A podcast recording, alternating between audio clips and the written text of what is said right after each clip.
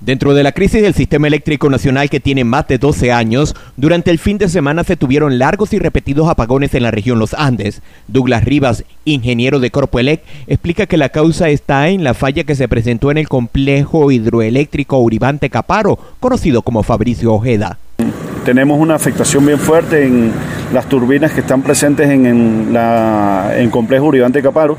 Estamos detenidos ahorita dos mm, fuentes de generación importantes como lo son Fabricio Ojeda y San Agatón. Eh, ya Corpoley viene trabajando en la recuperación de esas dos turbinas. Esperemos que en las próximas horas mm, este, podamos tener esa recuperación. El trabajo es fuerte, y, pero la gente de Corpoley está trabajando fuertemente en esto. Ante este escenario que se presenta en estas dos plantas de generación hidroeléctrica, la región depende de la interconexión nacional, pero es de destacar que se están presentando problemas en el centro del país, lo que agrava la situación. Esperemos que la generación que nos envían desde el, mm, centro del país pueda ayudar a mantener por lo menos ese 60% en este momento. Y ciertamente la gente pudo haber percatado que en su comunidad eh, duraron hasta más de 8 horas sin luz, y eso es debido a que eh, el porcentaje de carga que teníamos disponible para la región suroccidental era muy baja. Entonces eso mismo puede estar ocurriendo hoy. Eh, esa administración de carga puede estarse aumentando a 7 horas, 8 horas. Así que cuando les llegue la luz, por favor, tomen las previsiones posibles, hagan lo que tengan que hacer, carguen lo que tengan que cargar, porque posiblemente en el transcurso del día se les vuelva a ir mm, el fluido eléctrico. Esa es la información que se tiene desde el Centro de Operaciones de la Corporación Eléctrica Nacional en Mérida, donde indican que se deben tomar las previsiones, ya que es posible que nuevamente se tengan cortes de energía eléctrica. Leonardo Rodríguez, Noticias 993. El gobernador del estado Mérida, Ramón Guevara, aclaró que la instalación de una carpa de triaje de ACNUR en el Hospital Universitario de los Andes en días recientes fue solo una prueba, pues el primer mandatario regional, en forma enfática, dijo no estar de acuerdo con la iniciativa de la Agencia de la ONU para los Refugiados, porque aseguró no ser necesaria ya que actualmente la situación en Mérida por la COVID-19 está controlada. Escuchemos. Eh, la ACNUR, quien es la que ha venido insistiendo en ese particular, este, planteó la posibilidad de traer una especie de casas preventivas de triaje inicial, el cual yo nunca estuve de acuerdo. Yo tengo que ser sincero que yo en lo particular nunca estuve de acuerdo en la instalación y así se lo expresé al director general encargado de la Corporación de Salud, del doctor José Gregorio Morales, porque esto no era lo correcto en estos momentos. A Dios gracias en Mérida mantenemos el control del COVID-19, pero hay opiniones clínicas médicas las cuales yo no manejo, por no ser médico, aunque sea el gobernador del estado, y se instaló una como una especie de prueba como una especie de ensayo, de un globo de ensayo, y las demás están en resguardo porque no permito, y lo quiero dejar claro, que se instale ninguna a lo largo y ancho de la geografía del Estado salvo que llegado el momento y se lo permitiera, se instalaría con la directora del hospital y le ratifiqué el compromiso que en mi condición de gobernador del estado yo no estaba de acuerdo porque eso sería alarmar a la comunidad y que ese nivel de extrema no está planteado en el estado Mérida, que se hiciera la prueba de ensayo de cómo se instalaban y se recogiera y se volviera a llevar al mismo sitio donde nosotros en estos momentos las estamos resguardando. Sin embargo, agregó el gobernador del estado que no descarta la instalación de una carpa de triaje de ACNUR en caso de ser necesario en el Hospital Universitario de los Andes. Vale destacar que ACNUR es la agencia de la ONU para los refugiados. Es una organización mundial cuya misión es salvar las vidas. Narci Delgado, Noticias 993.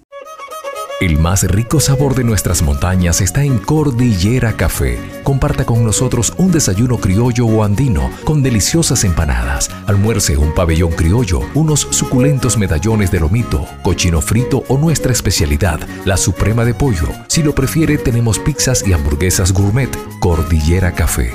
Abiertos desde las 8 de la mañana hasta las 4 de la tarde en la avenida 5 entre 23 y 22, detrás de la catedral.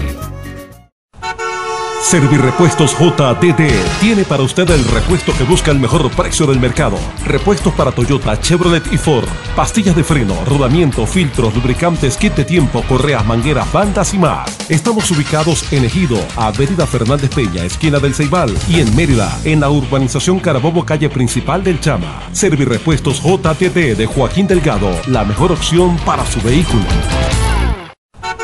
Servirepuestos JTT tiene para usted el repuesto que busca el mejor precio del mercado. Repuestos para Toyota, Chevrolet y Ford. Pastillas de freno, rodamiento, filtros, lubricantes, kit de tiempo, correas, mangueras, bandas y más. Estamos ubicados en Ejido, Avenida Fernández Peña, esquina del Ceibal, y en Mérida, en la urbanización Carabobo, calle principal del Chama. Servirepuestos JTT de Joaquín Delgado, la mejor opción para su vehículo. La Juventud de Acción Democrática se encuentra realizando importantes actividades en las comunidades merideñas. La información la suministró William Ceballo, candidato a diputado a la Asamblea Nacional en el Circuito 4. En el día de hoy nos encontramos con una actividad de la Juventud de Acción Democrática que estuvieron planificando una, un esfuerzo para traerle un refrigerio a esta gran cantidad de ejidenses que se encuentran en los alrededores de la Plaza Bolívar, en donde no hay transporte para la ciudad de Mérida, porque este régimen tiene a toda Venezuela y al circuito 4, a Ejido, a Lagunilla, sin gasolina. No hay transporte a la ciudad de Mérida, la Juventud de Acción Democrática hizo este acto aquí en la Plaza Bolívar. Le agradecemos a Irle Ruiz, le agradecemos a Pablo, el secretario juvenil regional, y a todo esta gran cantidad de jóvenes por este esfuerzo que hace en beneficio de la gente. Estamos invitando a la gente a votar, estamos motivando el voto. Creemos que la abstención es un salto a la nada, creemos que la abstención es regalarle la Asamblea Nacional a Maduro y Maduro debemos quitarle los espacios porque en la medida que él tenga más fuerza se seguirá arrodillando a la sociedad venezolana y al municipio Campo Elías. Ana Valera, Noticias 993. El más rico sabor de nuestras montañas está en Cordillera Café. Comparta con nosotros un desayuno criollo o andino con deliciosas empanadas, almuerce un pabellón criollo, unos suculentos medallones de lomito, cochino frito o nuestra especialidad, la suprema de pollo. Si lo prefiere, tenemos pizzas y hamburguesas gourmet. Cordillera Café. Abiertos desde las 8 de la mañana hasta las 4 de la tarde en la avenida 5 entre 23 y 22, detrás de la catedral. El más rico sabor de nuestras montañas está en Cordillera Café. Comparta con nosotros un desayuno criollo o andino con deliciosas empanadas, almuerce un pabellón criollo, unos suculentos medallones de lomito, cochino frito o nuestra especialidad, la suprema de pollo. Si lo prefiere, tenemos pizzas y hamburguesas gourmet. Cordillera Café. Abiertos desde las 8 de la mañana hasta las 4 de la tarde en la avenida 5 entre 23 y 22, detrás de la catedral. El más rico sabor de nuestras montañas está en Cordillera Café. Comparta con nosotros un desayuno criollo o andino con deliciosas empanadas, almuerce un pabellón criollo, unos suculentos medallones de lomito, cochino frito o nuestra especialidad, la suprema de pollo. Si lo prefiere, tenemos pizzas y hamburguesas gourmet. Cordillera Café. Abiertos desde las 8 de la mañana hasta las 4 de la tarde en la avenida 5 entre 23 y 22, detrás de la catedral.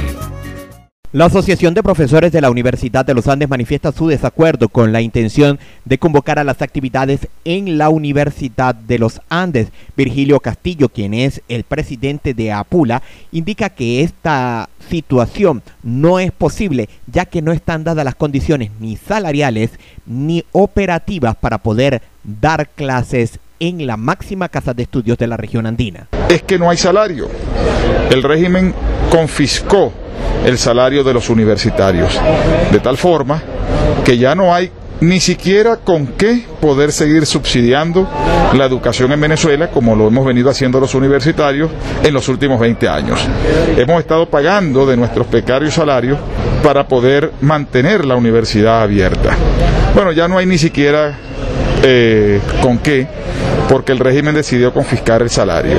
Manifestó que también tienen problemas con el sistema de protección social. No hay recursos en los seguros de hospitalización, cirugía y maternidad. Y a esto se suma los problemas de comunicación y servicios públicos que también dificultan el reinicio de actividades. Se trata de que no hay posibilidad alguna de reiniciar actividades porque no tenemos con qué, no hay condiciones, no tenemos cómo reiniciar actividades. De tal forma que ninguna autoridad universitaria, ningún jefe de departamento, puede promover la apertura de sanciones disciplinarias a ningún profesor, empleado u obrero de esta universidad porque no tenga cómo trasladarse a su facultad, porque no tenga un teléfono inteligente ni tenga con qué comprarlo para poder dar unas supuestas clases a distancia. Manifestó que aquellos trabajadores que tengan la voluntad de colaborar con la universidad realizando algunas actividades lo podrán hacer, pero no se podrá obligar a los trabajadores a cumplir con sus actividades. Leonardo Rodríguez, Noticias 993. La situación del comercio en el Vigía y el sur del lago es cada vez más grave, ya que además de las fallas en el servicio eléctrico y el combustible, se suman las fallas en el suministro de agua. Así lo informó Elis Aristizábal, presidente de la Cámara de Comercio e Industria El Vigía y Sur del Lago. Bueno, sí, como bien se sabe, el Vigía es una zona calurosa, esto, el tema eléctrico ha sido terrible, eh, a esto se ha sumado el tema del agua, eh, entonces te podrás imaginar la, situación que se maneja a diario, tanto en nuestros comercios como, como en nuestros hogares, porque llegamos a nuestros hogares queriendo poder descansar y no podemos porque no hay electricidad, queremos por lo menos algo tan importante como es la higiene, la, la salubridad de las personas y el tema del agua nos lo ha impedido mucho. Entonces, pues te podrás imaginar cómo, cómo estamos. Los servicios en el Vigía, lamentablemente, ningún servicio público funciona.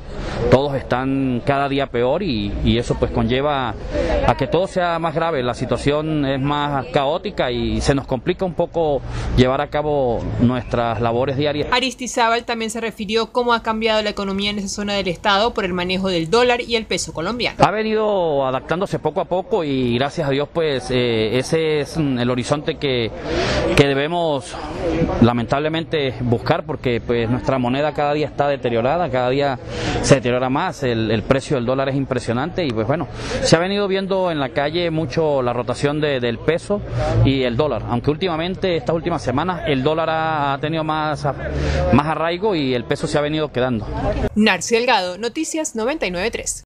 Lo que quieres para vestir ya no debes solo imaginarlo, porque Ruby Factory lo hace realidad. Diseño y elaboración de prendas de vestir, traje de protección antifluidos, no los traspasan ningún líquido, uniformes, chaquetas reversibles, camisas, franelas, suéteres de promoción y más. En Ruby Factory aprovecha dos diseños por el precio de uno, piezas personalizadas con materiales de primera calidad. Trae tu diseño y te lo elaboramos. En precios y calidad nadie supera a Ruby Factory. Avenida 3, pasos abajo del viaducto Campo Elías, segundo nivel del centro comercial Peca.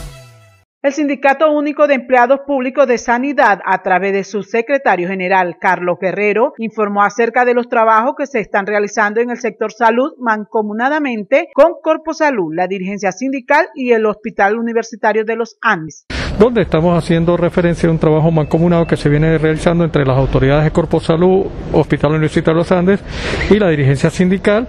En cuanto a las mesas de trabajo se instalaron y se fijó una posición en cuanto a el censo que se está realizando en el Hospital Universitario de los Andes sobre la cantidad de personal que existente, eh, cuántos se han retirado de esta institución, cuántos por el ausentismo laboral existente debido a la misma situación de la pandemia, para tener una cifra real del personal que está ahorita haciendo vida dentro de la institución.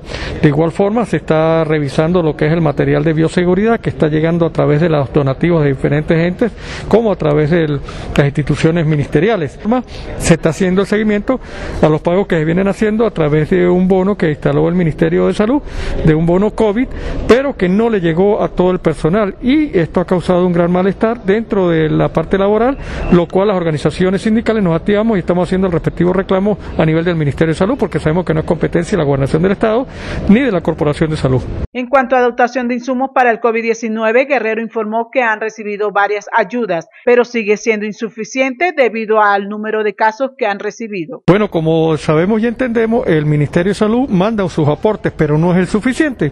Pero estamos recibiendo unos donativos a través de la Organización Panamericana de la Salud, como de algunas fundaciones, entre ellas una de las fundaciones que está muy abocada a la protección de todos los trabajadores, independientemente de que sea un médico, sea un bionalista o sea un trabajador, un obrero, es Funda Paula, quien está también abocado. Pero este, debemos decir que este, nunca será suficiente, por muchos los esfuerzos que hace cada una de las instituciones, nunca será suficiente por la cantidad de personal que se maneja en la institución. Estamos hablando de 3.800 personas, de las cuales póngale que esté haciendo vida 1.500 personas. Agradeció Guerrero a todas las instituciones que de una u otra forma han aportado ayuda para este caso de la pandemia. Ana Ana Valera, Noticias 993. Centenares de personas se concentraron este domingo en Madrid para protestar contra las restricciones que impuso el gobierno regional en el sur de la ciudad para hacer frente al coronavirus. Mientras, el Ministerio de Sanidad pide que se extienda en toda la capital. No es normal que yo en el metro sí pueda ir con gente que no conozco de nada, todo abarrotado, sin espacio, y luego no pueda ir, por ejemplo, a ver a mi abuela que vive 10 calles más para abajo. Problema general y hay que confinar a todo Madrid. Si confina, confinar un barrio no vale para nada. Está haciéndolo todo al revés. No pone medios, está reteniendo la sanidad. En los centros médicos las colas que se generan tampoco son buenas y es que no tiene sentido. Las medidas segregativas no solo son moralmente injustas, sino que son ineficaces, que Madrid es una ciudad global y que necesitamos soluciones globales. Este tipo de medidas lo único que hacen es castigar y estigmatizar a los barrios obreros del sur. Haga caso a las autoridades sanitarias y tome las medidas oportunas. Convocados por sindicatos, partido de izquierda y varias asociaciones, los vecinos se apostaron en seis puntos de la capital, entre ellos en el popular barrio de Vallesca, donde se encuentra la sede del gobierno regional. 37 áreas en toda la Comunidad de Madrid donde la incidencia es muy superior. De hecho, estamos hablando de mil contagios por cada 100.000 habitantes, una cifra gravísima. Los manifestantes pidieron la renuncia de la presidenta regional y conservadora Isabel Díaz Ayuso por la gestión que está haciendo en relación a la pandemia y por considerar que está tomando medidas discriminatorias contra los barrios del sur, los más poblados y con el nivel económico más bajo. Marilene Cruz, Noticias 993. Juan Silva, presidente del Centro de Estudiantes de Derecho y dirigente estudiantil del Movimiento Liberación 23 de la Universidad de los Andes, manifestó su preocupación por la situación de la educación en el país y rechazó la propuesta de clases a distancia por parte del Gobierno Nacional para todos los niveles, cuando existen carencias en equipos tecnológicos entre los estudiantes, padres y representantes y los mismos profesores. Los estudiantes día a día vemos con preocupación cómo hoy está fracturada, detenida totalmente la educación universitaria, la educación media y la educación en primaria. Hoy vemos cómo nos proponen avanzar de forma virtual, pero sin darnos las herramientas reales con las cuales podemos entrar en este nuevo proyecto.